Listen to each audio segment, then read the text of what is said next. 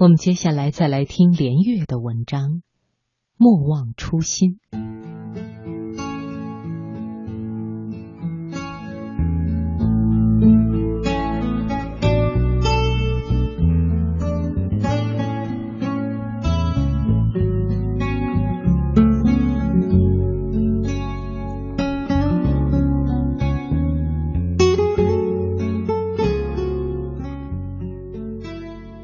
心一词，我是从铃木俊龙的书中看到的，在日文里的意思是初学者的心。我觉得引申为初始者的心、起初的心都可以，一见就很喜欢。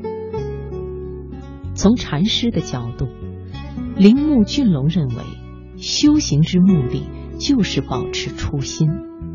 刚开始打坐的乐趣。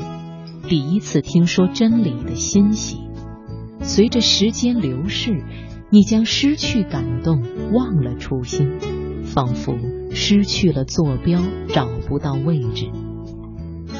有人拿第一份工资时非常开心，终于可以自食其力了。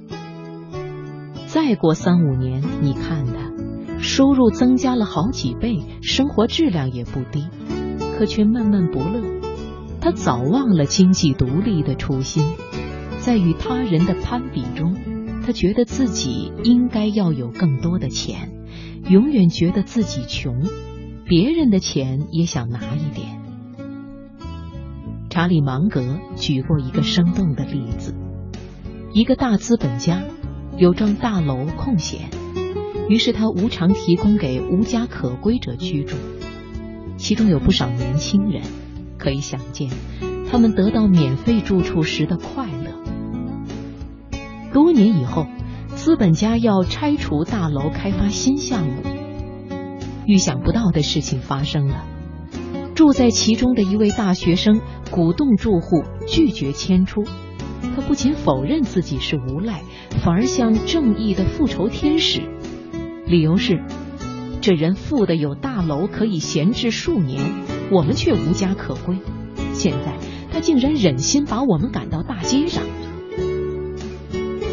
受人恩惠的初心忘记后，就是难以抑制的嫉妒与仇恨。我不止一次听人痛斥自己的朋友，理由惊人的相似。